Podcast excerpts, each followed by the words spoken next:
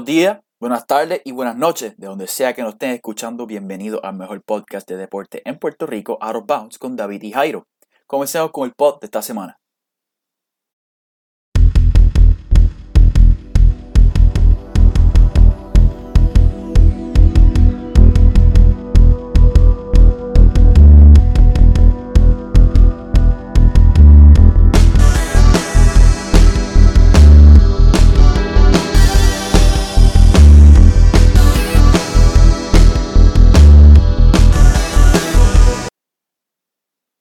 Ok. Pues antes de comenzar de seguir con nuestra serie de los cinco mejores, los cinco juegos más importantes de la década, vamos a tocar un poco de noticias que ha ocurrido los últimos días en la NBA. Comencemos con el cambio que realizaron los Lakers de Los Ángeles ayer, domingo. Bueno, no oficial, pero pues Walsh lo reportó y eso yo creo que ya solo hace oficial. Los Lakers de Los Ángeles se se reporta que cambiaron a Danny Green y el, la selección número 28 de este draft del, del próximo miércoles por Dennis Schroeder.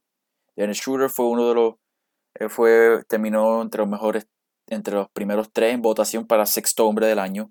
Es un muy buen anotador de saliendo de la banca y les daría muy un, les daría un tercer playmaker a los Lakers, ya que se, se espera que Rajon Rondo se vaya del equipo en, ya que un agente libre. David, ¿cuáles son tus reacciones instantáneas a este, a este cambio? Bueno, Henry, yo te pregunto ahora, ¿cuántos, cuántos más picks va a coger OKC para, para su equipo? Sea, ¿cuántos picks se quiere Sam Presti para su equipo? Pero nada, siguiendo con esto, yo creo que es una movida un poquito inteligente para los, para los Lakers. Saben el escenario que viene para la próxima temporada el oeste viene bien competitivo y pues están buscando mejores opciones este, ofensivas para el equipo. A Schroeder, o sea, los que conocen a, quién es Dennis Schroeder, un excelente jugador, jugó en OKC, ha jugado en otro equipo, pero de la manera que se ha expresado en esta temporada ha sido muy buena. Así sea el banco, así sea el starting lineup con, con OKC, yo creo que los Lakers va a ser un, great fit, específicamente pues, jugando alongside LeBron James. Pero, pero sí, ¿sabes? Eh, OKC a la larga tampoco viene saliendo mal. Adquieren a Danny Green, un fairly good three-point shooter, aunque los Lakers no tuvo, no tuvo su impacto como querían, pero, pero sí, va por esa línea. Y lo más importante es que añade un veteran, un veterano a, ese equipo, independientemente si se quiera quedar o no, pero es un, es un smart move para OKC y terminan con, con, otro pick más que es simplemente parte del proceso de rebuilding que ellos tan, tan, tan preciado quieren. Bueno, Danny Green es no un mal jugador. Él fue, no fue lo que los Lakers esperaban, no, ciertamente no era lo que ellos esperaban al pagarle 15 millones de dólares, pero eso es otra conversación, ya que eso fue más por circunstancias, así que no nos pongamos a recontextualizar lo que ocurrió en ese verano. Anyway, Danny Green un, tiene tres anillos, es un veterano. Yo creo que sería bueno si, lo, si OKC decidiera quedarse con él, eh, sería él ah, en todos los equipos que ha estado, todo mundo, uno lee los reportes, él ha sido lo, siempre, así, lo siempre han dicho cosas buenas de él, que es un profesional, nunca se queja de su rol y de verdad que, de verdad que pues el, el, el trabajo de reconstrucción que ha hecho Sam Presti con los Thunder va en buen camino. Así que yo espero que, que le resulte bien. ahora hablemos de los Lakers. Schroeder instantáneamente se convierte en su tercer mejor anotador por mucho en este equipo actual de los Lakers. Y por lo menos hay gente que piensa que puede él meter, meterlo en el cuadro regular. Yo pienso que es mejor dejarlo en la banca, donde ha sido su mejor, donde ha tenido sus mejores temporadas, ya que la banca de los Lakers va a sufrir varias pérdidas. Eh, Avery Bradley salió, se va a salir de su contrato. Russian Rondo también, y Russian Rondo no se espera que vuelva, así que yo creo que la banca Dennis Schroeder contribuiría contribuirá mucho más que en el cuadro regular. Y lo puede jugar junto a Anthony Davis. O sea, los minutos que LeBron esté descansando, que metan a, a Shooter como point guard y que, y que juegue junto a Anthony Davis para que, para que vayan estableciendo esa química. Schroeder tiene 27 años yo, espero, yo creo que los Lakers van a querer mantenerlo allí por mucho tiempo. Ajá, David, tú tienes que decir algo.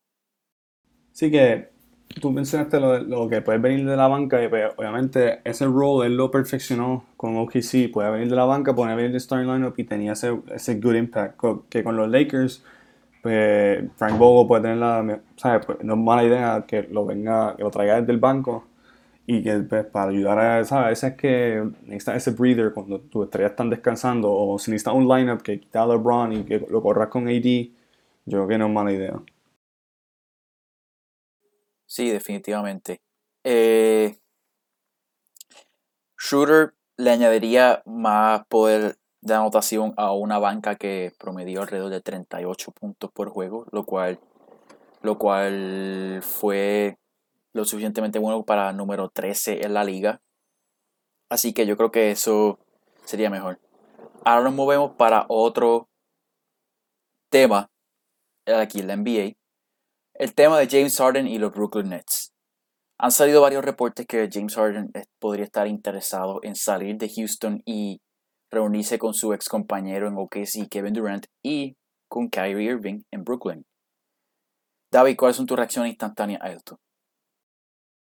Bueno, obviamente hemos visto pues la situación de, Houston. Eh, pues ya Westbrook, quizás no vocalmente, pero eh, están los rumores que se quiere salir del equipo de Houston. Lo que pone en duda es que pues, Houston va a querer run it back de nuevo, así sea con Harden o, o con el equipo entero. Pero pues si Westbrook se va, es posible que Harden también se vaya, que digan, mira, vamos, vamos a blow it up. Pero muchos de los destinos que habían era, era Filadelfia, por el que está sonando ahora muy fuerte, el de, el de los Nets. En mi opinión, es algo raro. Bueno, primero que nada, hacer una reunión de nuevo entre Kevin Durant y, y, James Harden, desde que se separaron, desde que Harden se fue del equipo eh, hace años atrás.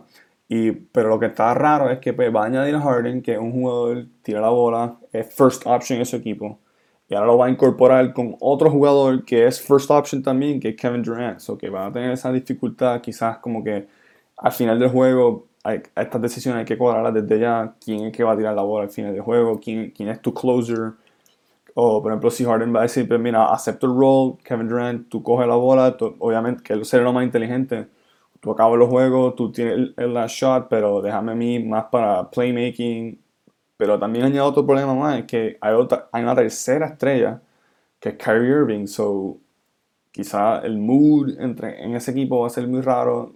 Los jugadores tienen que embrace el role de, de quién son, cuáles son sus limitaciones, cuáles son sus capacidades en orden, en orden para ganar, que es algo difícil porque son jugadores que independientemente, ¿sabes? Los tres, si te pones a pensar, los tres eran first option en ese equipo.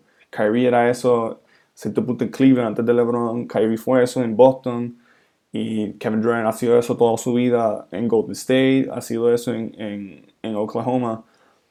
Y Harden pues, también fue eso mismo en, en Houston. Que eso es lo, pues, lo difícil ahora. Es que pues, si eso llega a pasar, cada uno tiene que incorporarse, ponerse en línea y seguir, seguir el, el, plan.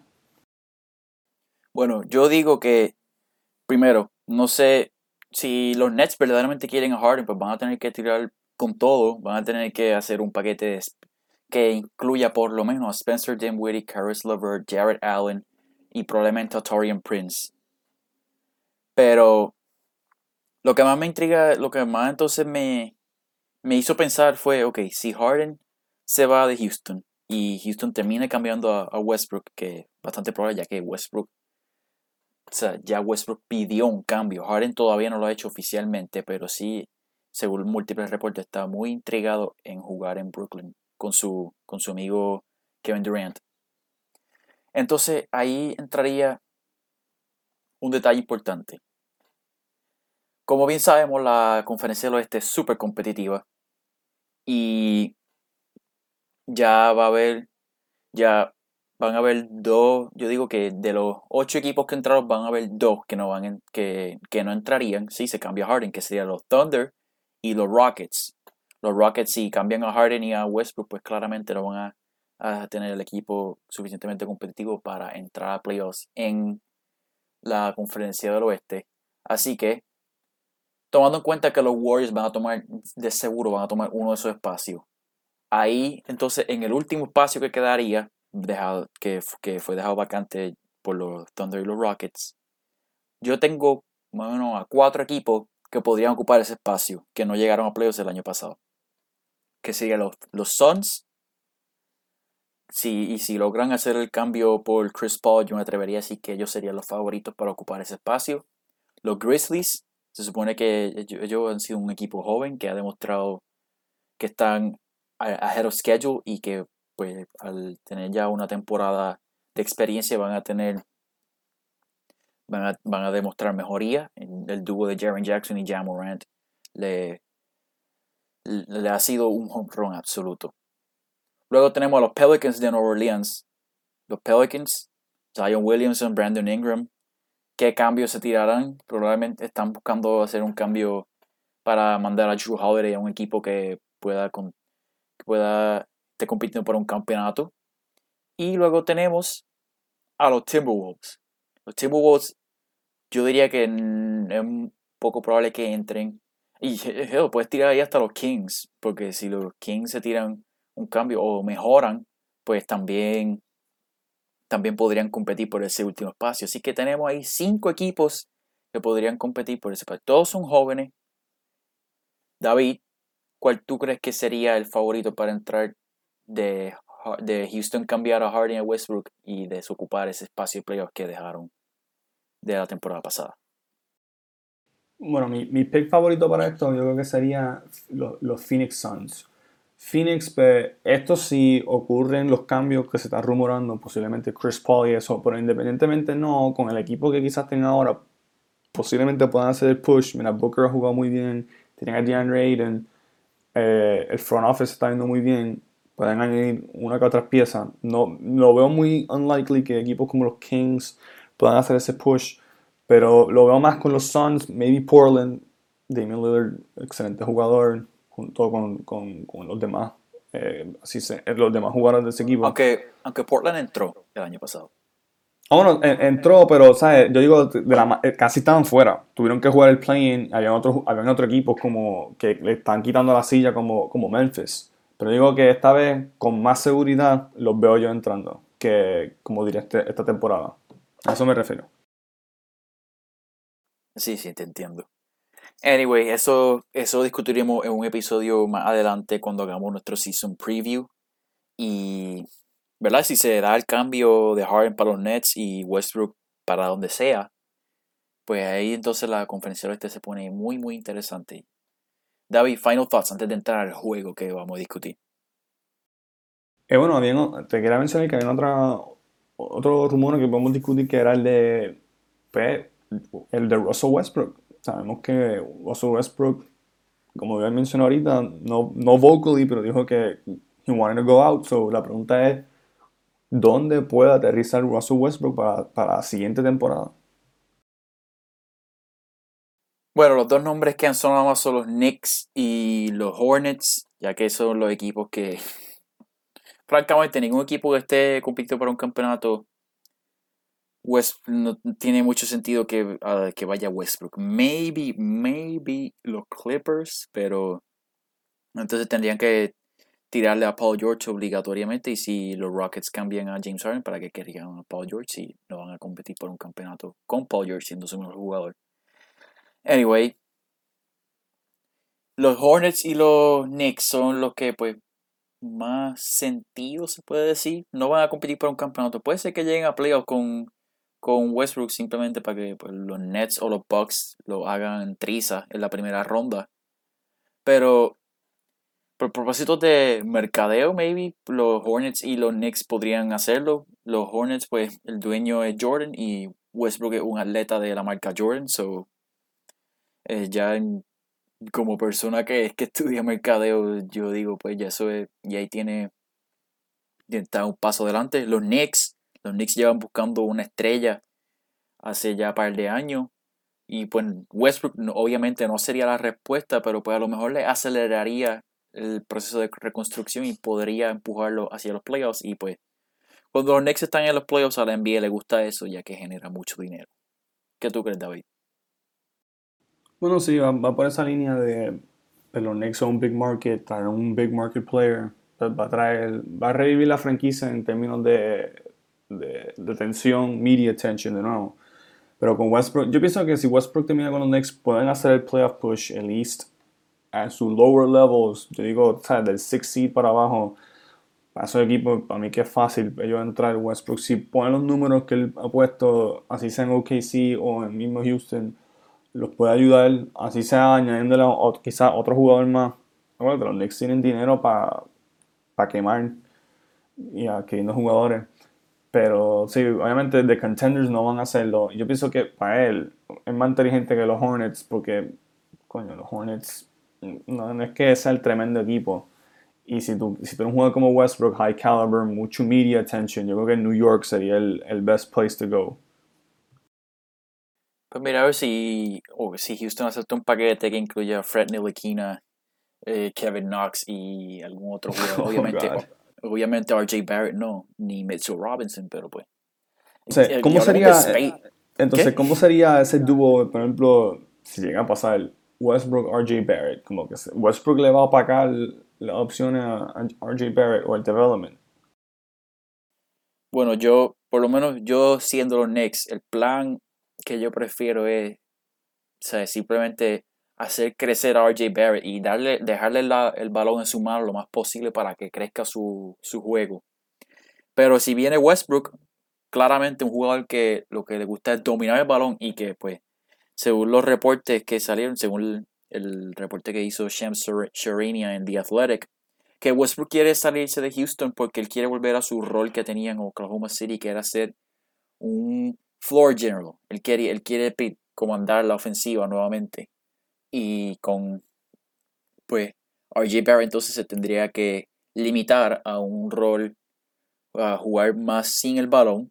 Westbrook es muy no es, primero que vamos a dejar algo claro, Westbrook no es un mal jugador. Lo que pasa es que si quieres ganar con él y a este punto de su carrera yo no creo que puedas ganar con él siendo tu mejor jugador. Pero si quieres hacerlo, tendrías que construir tu equipo exclusivamente para él, para que pueda esconder su, sus debilidades, que son que no puede tirar absolutamente nada fuera de la pintura y que él, el hombre, él defiende cuando quiere, pero él no es súper bueno defendiendo, porque pues parece que ya está cansadito. Pero yo digo que, que los Knicks no deberían hacerlo. Obviamente deberían buscar salir de Frank Ntilikina y de Kevin Knox, porque esos dos jugadores han salido malitos. Pero los Knicks siendo los Knicks, probablemente James Dolan les diga a, Leon Rose que, se tire, que tiene que tirarse ese cambio para que para vender más tickets y vender más mercancía. So, no sé. David, final thoughts antes de movernos para el juego. Eh, bueno, eh, Westbrook tiene que considerar esto. La situación en Houston está difícil. Con el equipo que tienen, claramente no pueden competir al nivel de, de ganar. Aunque se tienen un monster season, pero mira, el equipo tuvo sus dificultades esta temporada, lack of center, uh, mucha lack of decision making. Quizás ya no tienen a su, a su coach, o que ya hay muchos cambios ahí from the start. So que running again se ve cada vez mucho más difícil y más unlikely para este equipo. Y Westbrook pues, tiene que ver, tiene que considerar ya, tiene 32 años, no me equivoco, está llegando a ese punto y el estilo de juego de él es, bien physically demanding que lo pone él injury prone o, sea, wear down por, por todo este tear que ha recibido. So, él tiene que tomar una decisión bastante difícil eh, en cuanto al futuro de él para, para, para, seguir jugando en la liga. O por lo menos para seguir, por lo menos para ganar el juego y ser competitivo y no desaparecer en la lupa del juego. Sí, estoy de acuerdo contigo. Anyway, ya terminamos con ese tema. Ahora vamos para. Vamos a continuar nuestro. Nuestro, pues, nuestra serie. Los cinco juegos más importantes de la década. Este es el penúltimo episodio de eso. Hoy discutimos el sexto juego de las conferencias de la final de conferencia del oeste entre los Oklahoma City Thunder y los Golden State Warriors. vamos a dar un poco de trasfondo. OKC entró a este juego arriba 3 a 2. habían perdido su juego anterior debido a. O sea, en, en, en Golden State, mala mía. Y estaban buscando cerrar la serie y llegar a las finales por, por primera vez desde el 2012. Pero los Warriors, pues, los Warriors y Clay Thompson no lo permitieron. David, ¿qué es lo, que, lo más que tú recuerdas de este juego antes de entrar de lleno? Si lo pongo simple así, eh, un massive choke por parte de OKC. Yo eso y pues que Clay Thompson lo que estaba tirando era fuego desde esas manos. Anyway. Nada, vamos a comenzar el primer quarter. Ambos equipos comienzan de manera errática.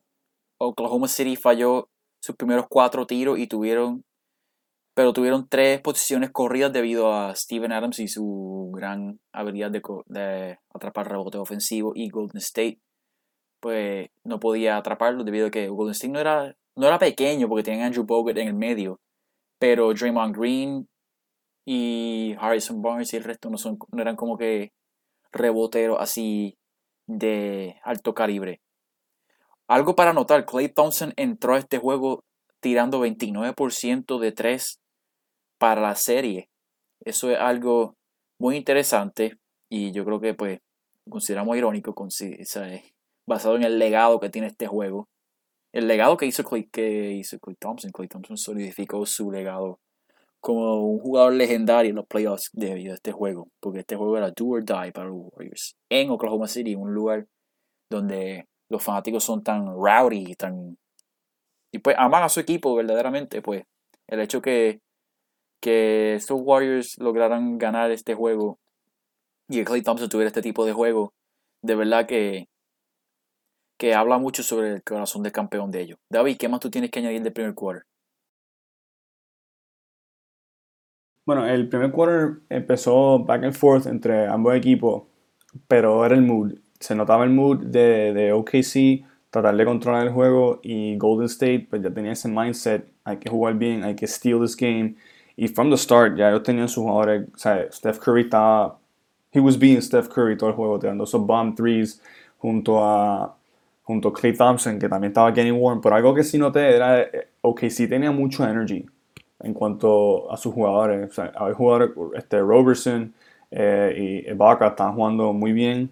Tenían ese defensive presence, se le están poniendo la presión a OKC, a, a Golden State, y se notaba ya from the start en este primer quarter. Ajá. Eh, final thoughts antes de, de acabar el primer quarter. Dion Waiters y Randy. A mí se me olvidó que Randy Foy, Foy estaba en este equipo. Y David, ¿qué quieres decir sobre eh, la habilidad de defender de Andrew Robertson sobre Steph Curry? Bueno, una jugada que ahora no me acuerdo bien si fue en primer quarter o segundo quarter que le metió un tapón que se la botó a, a Steph Curry Robertson. Y eso te pone, nos pone a pensar, ¿te acuerdas? Robertson tuvo un, un very difficult injury, tuvo sideline una temporada entera yo que eso le trajo un montón de problemas. no, jugó por dos, no jugó por dos años. O sea, él volvió esta temporada pasada, pero no lo habíamos visto por dos años, si no me equivoco, ¿verdad? Sí, sí, tuvo un montón de tiempo sideline debido a un gruesome injury que sufrió. Y, ¿sabes? Ok, sí, se la vio, no se la vio fea, pero tuvo, ¿sabes? Sintió la falta de, de Robertson. Y, mirando para atrás este juego, esto fue hace cuatro años atrás, vemos su impacto y lo valioso que era Robertson en ese equipo. Mira, era del cuadro general y era un very good defensive presence que añadirlo con Ibaka, que ya era otro great defensive presence. O sea, sí era un buen equipo como tal, ofensivo y defensivo. Sí, yo creo que mi mayor takeaway es cuán bien OKC defendía a Stephen Curry, que probablemente esa, esa, temporada, no olvidemos, probablemente tuvo la mejor temporada ofensiva que, jamás, que alguien jamás ha tenido. Así que, nada. Westbrook jugó muy bien en este primer quarter. Kevin Durant jugó malito. O sea, comenzó tirando 2 de 7 del campo. Y él estaba tirando tiros malos, estaba tirando tiros apurados, con gente encima de él. No estaba, no, de verdad que ahora que lo veo, que vi ese juego y después veo a, Durant con los Warriors, pues primero que, ah, pues los Warriors tienen mucho más talento que los Thunder y pues ayuda también que tiene dos de los mejores tiradores en la historia en la, cancha al, mismo tiempo, se puede operar con mayor espacio. Pero sí, los Thunder tenían un problema de espacio muy, muy severo, ya que básicamente estaban jugando con cuatro jugadores que no tiraban. Tenían a Westbrook, a Robertson, a Ibaka y a Adams en el mismo lugar de cancha. Y Durant era el único que podía tirar de manera consistente. Ibaka ahí fue cuando comenzó a, a meter el tiro de afuera más consistente, pero no era no lo que hoy día, como los Raptors, que estaban anotando casi 40% de sus triples en los playoffs. Anyway, vamos al segundo quarter. En el segundo quarter entra Maurice Spates y pues y entra Ennis Cantor, o sea, Billy Donovan de Oklahoma City decide, pues ustedes van a entrar a Maurice Spates, pues yo voy a entrar a Ennis Cantor. Y le, le, resultó la movida a Billy Donovan, porque Ennis Cantor estaba, estaba asesinando a Maurice Spates en el poste bajo, le estaba cogiendo el rebote ofensivo. Bueno, metió, metió un fadeaway, un fadeaway jumper en una. Sí. Y sí lo que estaba haciendo era que estaban buscando a Spades en cambio o pick and roll y atacándolo con Durant y Canner, ya que pues Westbrook estaba descansando en ese momento. Y le estaba resultando. Yo creo que este fue el mejor quarter que, que, que Oklahoma City tuvo en todos los juegos. Ya que le, ejecutaron las estrategias bien. Y curiosamente, en Scanner no estaba, en Scanner que tiene una reputación en los playoffs de que no puede defender a nadie en el pick and roll, pues los Warriors no podían, o sea, no estaban, no estaban pudiendo anotar de manera efectiva con él en cancha. Así que eso es algo que, que, que de verdad que, que le salió bien. Entonces, pues Golden State, al ver lo que estaba ocurriendo, Steve Kerr crédito a él. De verdad que son dos buenos coaches los que estaban en esa serie, Billy Donovan y Steve Kerr. Steve Kerr rápidamente, rápido se dio cuenta e insertó no solamente a Bogut, sino a, Danny, Danny Green, perdón, Danny Green, a Draymond Green al juego. Y ahí en Scanner bajó la velocidad, ya que Bogut es mucho mejor defensivamente que Maurice Space. David, ¿qué otros thoughts tienes sobre este quarter? yo lo que va con la línea Durant era que tras que estaba struggling en ese primer quarter, había algo, era que era quizás un poco su lack of engagement al juego. A veces, en vez de tirar la bola, se la daba a sus compañeros, take the shot o algo así, como que no me siento muy cómodo. A veces tuve a Durant a, top of the key o afuera de la línea de tres y como que he was just standing there porque quizás entendía que pues, the pressure was mainly on him y no estaba, no estaba getting the impact he needed. Aunque sí, tuvo una jugada Obviamente Kevin Durant era una, una superestrella, pero no estaba making, no estaba making the shots he usually makes. No, no, definitivamente. Y además que eso, o sea, eh, Golden State tenía el personal para defender, a, por lo menos no detener a Kevin Durant, porque Kevin Durant tú verdaderamente no, es de esos jugadores que tú no lo puedes detener, pero sí puedes. Tenía el personal para contain. Exacto. Tenían a, y yo creo que en la liga tenían a los mejores dos para, en el mismo equipo para poder contener lo que era a Iguodala y a Green. Y pues se notaba porque Green, eso era, ese equipo del Mise era prime Draymond Green en, su, en su habilidad defensiva. El hombre, por más que no me gusta verlo jugar, el hombre es un monstruo defensivamente. Y de verdad que, que hizo muy bien. Sin embargo, Oklahoma City se fue arriba por 12 en ese quarter después de tener unas posiciones excelentes defensivas y ofensivas y Curry por fin anotó. Curry se fue sin anotar en ese primer quarter. Se fue, se no anotó nada. Digo, no tiró mucho. Tiró como cuatro veces. Pero como quiera, un jugador, del calibre de Stephen Curry que no haya anotado en el primer quarter, de verdad que pues debería haber tenido a los, a los Warriors preocupante. Pero eso te deja saber la, cómo estaba la defensa de, de OKC. Steph Curry no mete nada. Quiere decir que haya pressure en el lado de OKC con, tratando de contain a, Steph Curry hasta que pues, llegó el punto que pues, la libró, como decirlo así, pero ¿sabes? fue efectivo, fue efectivo desde from the start. Sí, y algo que noté, que pues, Andre Robertson de verdad que es un jugador eh, defensivo excelente. Y como él estaba defendiendo a Curry sin el balón, Curry como bien conocemos, uno de los mejores jugadores sin el balón, ya que los Warriors implementan este sistema de movimiento sin el balón, o sea, que esté en movimiento constante para que la defensa se confunda en los cambios y los constantes pantallas que le establece hasta que se libere y pueda tirar el triple o pueda tirar una guira o, un tiro o un tiro de poca dificultad. Pero Robertson estaba haciendo un muy buen trabajo quedándose con Steph Curry. Él lo estaba, él se le quedaba pegado. A, a veces que como que hasta veces que como que lo empujaba un poquito. Y me gusta también porque los árbitros no estaban pitándole falta, aunque Robertson se metió en problemas de falta. Llegó a tener cinco faltas en el juego. Pero eso es el, eso es el precio a pagar por defender un jugador del calibre Stephen Curry. Eh, Oklahoma City comenzó a implementar una, estrategia de hack a Bogut en, el segundo cuarto cuando quedaba 1.53 y le resultó porque Bogut falló un tiro libre y dejar eso se va añadiendo, va dejando puntos en la línea y pues de verdad que no me gusta hack a player eso se implementó mayormente con Shaquille O'Neal, pero era porque Shaquille O'Neal no había manera de detenerlo. Lo único que podía hacer era darle falta y esperar a que fallara ambos tiros libres, porque eso sí era un tirador. Tiraba, era un horrible tirador de tiros libres.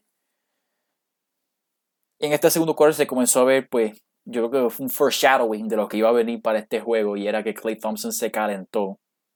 Y Golden State terminó el quarter abajo solamente por 4 después de haber estado abajo por 12 de, luego de un triple de Stephen Curry. Que eso era un tema prevalente con los equipos de con estos equipos de Golden State que pues yo sé que David los quería muchísimo, le encantaba verlos jugar, que ellos podían estar abajo por 15 y en 3 minutos ya estaban arriba por o estaban abajo por 1. por ahí es que vamos, literalmente por ahí es que vamos.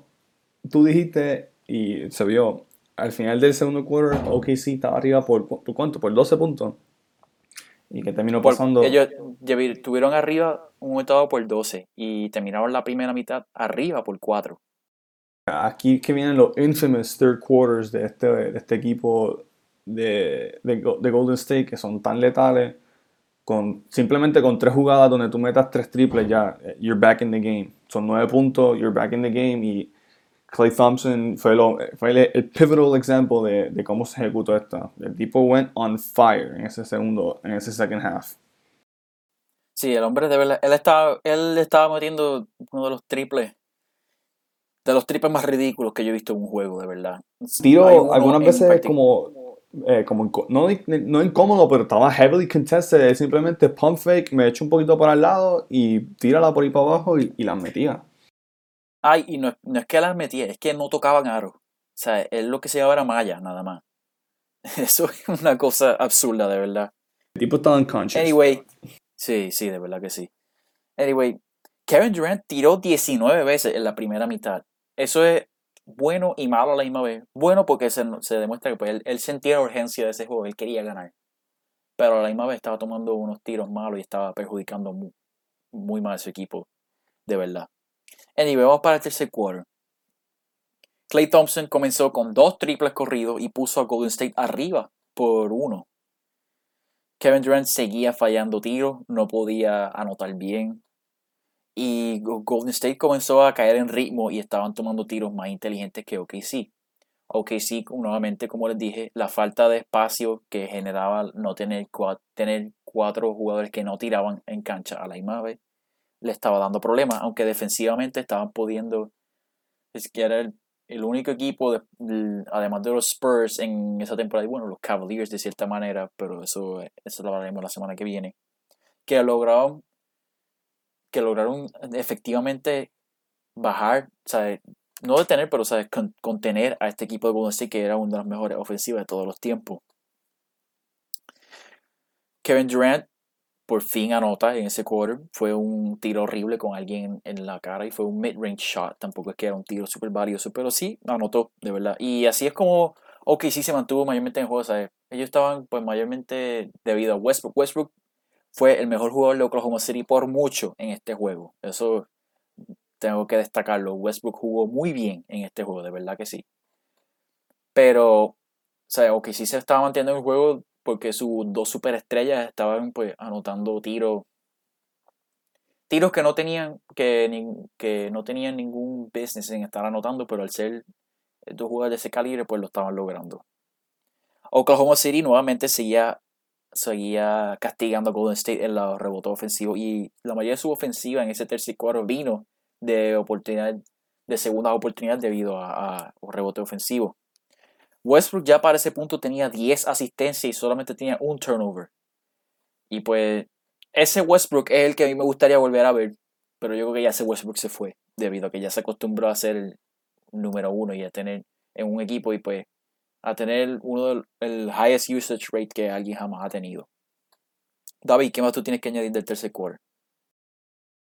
Eh, nada, el roller coaster que tenía, que tenía Clay Thompson, estaba tirando triple from left and right, top of the key, donde sea. Y pues ahí, ahí que empezó a, fallar, por decirlo así, eh, el impacto de OKC.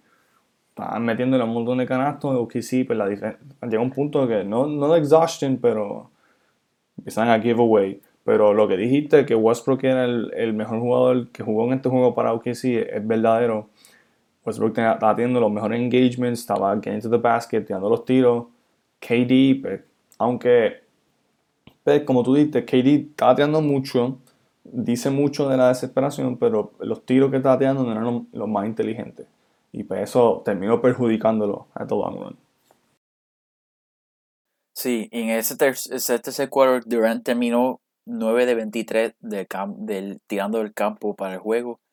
Ok, sí, nuevamente usó la estrategia de hack a y le resultó. Y ok, sí termina el, tercer quarter arriba por 8.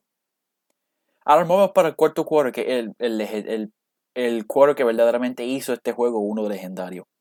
Clay Thompson comenzó anotando otro triple. Pero que sí, ahí entonces en este quarter fue que comenzaron a tener muchísimos problemas anotando en la media cancha. Y Clay nuevamente anotó otro triple pero Russell Westbrook mantenía a Oklahoma City en el juego. Él estaba anotando muchos tiros de, de mid-range. Un tiro que a mí no me gusta porque es lo que hace que coge, viene, viene de la cancha, viene driblando, va bien rápido, para de momento al top of the key, tira y pues en este juego pues la estaba metiendo. Nuevamente Oklahoma City está castigando a Golden State con su rebote ofensivo.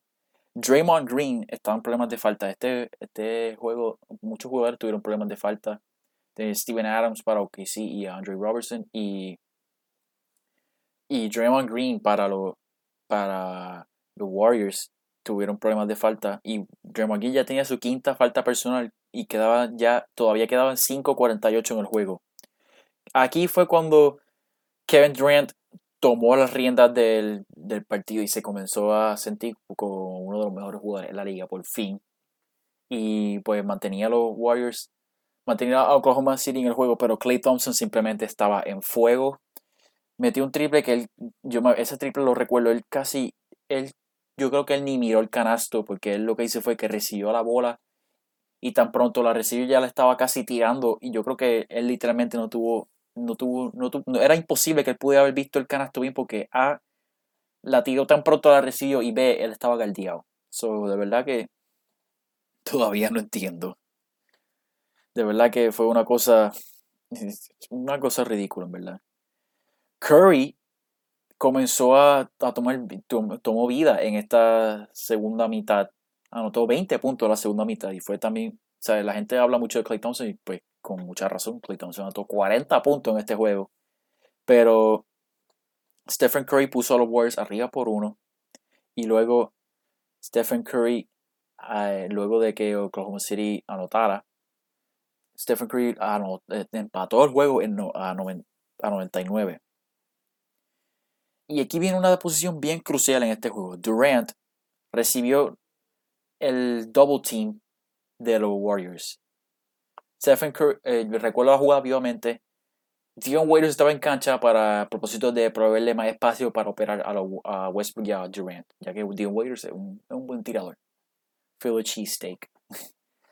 Entonces recuerdo que Dion Waiters cortó para el otro lado de la cancha, se quedó en la esquina del triple, pero Stephen Curry no se fue con él. Stephen Curry se quedó en su lado de la cancha, porque mayormente parece que los Warriors estaban jugando a una, un tipo de zona.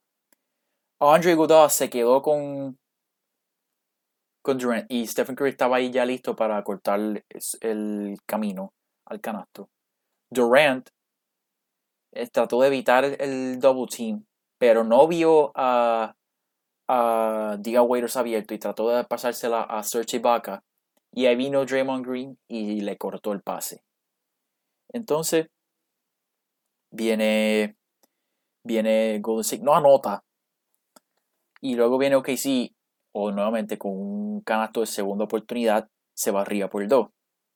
Pero Diego Dalla viene y le anota nuevamente. David, ¿qué, qué tuviste en ese cuarto quarter? Eh, de lo más que stand, lo más que stand out pues fue ya, ya este cuarto quarter, pero estaban los ánimos altos. El juego se empieza a pegar. KD sí empezó a jugar mucho mejor, mucho mejor que lo mismo, pero algo que yo quiero decir, algo, un takeaway, que, que no es que lo quiero decir así, pero o sea, el juego estaba underline. Obviamente Clay metió ese último triple que fue como, por decirlo así, el dagger. Ya sí, ya estaba en, la, en el lado del déficit desesperado para bounce back el juego, empatarlo o take the lead. Pero hubo una serie de tiros, very questionable shots, y hubo algo que yo creo que vamos a hablar esto ahora mismo. Un turnover que ocurrió por parte de Russell Westbrook, que él vino a penetrar y la bola bounces off de su rodilla y, la, y pierde el balón, y ahí prácticamente OKC pierde el control del juego. Hay otra jugada ya al final que Golden State tira el, tira el tiro, falla o que agarra el rebote, pero eh, no, no, me, no me acuerdo, creo que fue si fue Westbrook o Durant que tiraron la bola al frente, no había nadie y, y, fue un turnover. Que esos dos turnovers pues, fueron bien crucial y OKC perdió control del juego ahí en esos últimos minutos. Bueno, ahí yo difiero un poquito porque yo creo que esa jugada al final fue más culpa de Durant, ya que Durant trató de, de darle la bola muy rápido a Westbrook y pues Westbrook no pudo no le dio el tiempo para agarrarla y pues ahí fue cuando aunque sí perdió el juego. Clay fue el que puso a Golden State arriba por 3 y luego viene esa posición que menciona y pues okay, Oklahoma City de hecho termina el juego con con turnovers en posiciones back to back. Así que de verdad que fue un juego un final bien decepcionante para los fanáticos de Oklahoma City y para el equipo de Oklahoma City. Ajá, David que iba a decir que en esa jugada, ahora pensando otra vez, que Westbrook pierde el balón, que se le va de la rodilla. Yo noté que cuando él iba a penetrar, había alguien que estaba cortando enfrente. No, no, me parece que era Robertson que estaba, que estaba, corriendo por el lado derecho de la cancha. Que fácilmente Westbrook le podía dar dado un, un, buen pase picado. Que hubiese llegado a él, controlaban la bola, todos se reseteaban en la ofensiva y podían, qué sé yo, tener un mejor tiro, pero Westbrook fue con toda la suya, penetró, parece que, o sea, de manera bien explosiva, ya tenía tres defensas frente de él y pues, perdió la bola y fue él, no fue que nadie se la tocó ni nada, él mismo botó la bola. Ok, pues ya todos sabemos cómo termina el juego. David, vamos a, a dar, a hacer algo aquí. ¿Quién tú crees que perdió el juego? Y cuando digo perdió el juego, obviamente Oklahoma City perdió el juego, pero ¿quién tú crees que fue el verdadero perdedor de este juego? Yo comienzo, yo creo que fue Kevin Durant. Kevin Durant fue el, yo creo que indiscutiblemente el, el perdedor de este juego. Él tenía la oportunidad de llevar a su equipo a las finales y de hecho hacerlo frente a, a, a la gente que lo vio crecer como jugador y que lo querían un montón y yo creo que este juego fue el comienzo del final para Kevin Durant en Oklahoma City. ¿Qué tú crees, David? Definitivo, Durant, pues, por las situaciones que ocurrieron después de esto. O sea, la implicación es que pierden este juego, Game 7, no pueden ganar Game 7 en, Golden State. Y ahí es que OKC, por lo menos Kevin Durant se da cuenta, uh, this ain't for me, yo lo he dado todo, pero quizás no están dando todo por mí yo tengo que moverme, yo quiero ganar. Y pues sí, yo creo que tiene que ver más con la línea con Durant, pero también maybe con Westbrook ya la dinámica no estaba funcionando. Si hay algo que a mí no me gusta de Westbrook es que a veces, pues lo tengo que decir, a veces tiene unos pastelillos al final del juego. Y quizás Durant, quizás pues, se, se, fue con esa línea, mira, verdad, me está costando esto más de lo que me está ganando. Este fue nuestro legitimate chance más cercano para llegar a las finales and we just blew it up así. A mí no me gustó la decisión de Durant que él tomó después de esto, que fue join al equipo que lo derrotó a él. Pero se nota que después de este juego específicamente, bueno, y, Game 7, ahí Durant dijo, mira, verdad, no, this ain't for me. I need something new. Y aunque sí no me está dando esto. So, at the long run, yo que perdieron, es más, yo puedo decir que perdieron los dos, Westbrook y, Durant, porque no pudieron, que, o sea, no, no pudieron quedarse ellos juntos, no pudieron run it back again, o sea, que eran un buen equipo. Y ya sabemos todo lo que pasó, o sea, Durant se va, Westbrook se queda solo, aunque Westbrook o sea, llega a tener un, MVP season, pero el equipo no vuelve a llegar a, donde tiene que llegar, que son los Western Finals, son las finales. Y mira, hasta el mismo Westbrook terminó yéndose del equipo. So, las repercusiones son, son muchísimas. Sí, yo creo que este juego indica el final de una era en Oklahoma City, no solamente la de Durant, sino la de Westbrook, ya que yo digo que este es el juego que, que pues causó que los que los Thunder pues se paniquearan. Y de hecho, en esa temporada muerta la gente olvida, o sea, si Durant se quedaba, Al Horford iba a firmar con los Thunder. So, hubiera sido interesante ya que Al Horford luego de eso pasó los próximos tres años en Boston. Y yo creo que Al Horford hubiera sido una, una hubiera sido una edición, una, una firma muy, muy interesante para los Thunder, ya que su juego yo creo que encajaba muy bien con, con un equipo de Thunder y un frontcourt de Durant, Ibaka y Horford hubiera sido espectacular. De verdad que eh, hubiera sido muy, muy intrigante. Yo estoy seguro que que podían haber ganado por lo menos un campeonato, pero Durant decidió de otra manera. Él en uno de sus burner accounts dijo, bueno, pensaba que estaba en su burner account, pero en verdad no. Y le dijo a un fanático que él no pensaba que podía ganar. I can't win with those cats. Pero, wow, de verdad cuando uno ve ese juego con, pues con, con toda la información que hemos recopilado estos últimos cuatro años desde que pasó ese juego, uno se queda pensando y dice, wow, de verdad que, de verdad que ese juego sí, yo diría que es el, el comienzo de final para esa época de OKC. Y pues ahora mismo, como bien discutimos al principio del podcast, OKC está reconstruyendo su equipo y ojalá le salga bien, porque están haciendo hasta ahora un muy, muy buen trabajo reconstruyendo su equipo. Y vamos a ver si este segundo, este segundo attempt a una reconstrucción para llegar a un campeonato de parte de Sam Presti, esta vez sí le resulta un anillo, ya que la última vez draftearon a tres jugadores que llegaron a ser MVP y no tienen ni un anillo para demostrar. David, final thoughts. Yes, va por esa línea. Eh, Michael Finn de OKC y algo que yo quería decir, mira, OKC tiene un buen equipo. Quizá ellos pueden running back again, pero pues Durant como ese infamous decision de irse. Porque en mi, en mi opinión, Durant se quedaba, yo, yo pensaba que él genuinamente se iba a quedar. Yo nunca pensé que él se iba, que iba a tomar esa decisión en específico de irse a Golden State. Yo creo que eso nos tomó todo por surprise. Pero sí, ellos, ellos volvían y de seguro podían, podían volver a, a, los West Finals. Eran el mejor equipo, tenían el mejor jugador en el oeste. Aunque Golden State iba, iba a ser Golden State, pero ¿sabes? no iba a ser el super equipo que terminó siendo con, con, con Durant. Pero pues, eh, Durant tomó esa decisión, se fue, ganó dos campeonatos. Al final del día son decisiones de ellos. Ellos pensaron que eso fuera lo mejor para ellos. Pero pues, things, happen. Pero ok, sí, yo pienso que le está yendo muy bien con el, con el rebuild. Tienen demasiados picks. Hasta en 2024 tienen picks. Y tienen, ahora mismo, con todo eso, tras que tienen picks, tienen jugadores buenos para el futuro. Me gusta muchísimo el, el, el, young core que tienen ellos ahora. Y muy ellos no tienen nada que perder ahora mismo. Hay por, ponerlo así, hay peores franquicias que no tienen nada. No tienen young core, no tienen picks. Y OKC está en una buena posición. Están en un very competitive Western Conference, pero tienen todo lo que desearía tener un, un equipo que esté rebuilding. Anyway, Sí, estoy de acuerdo con todo lo que dijiste, David.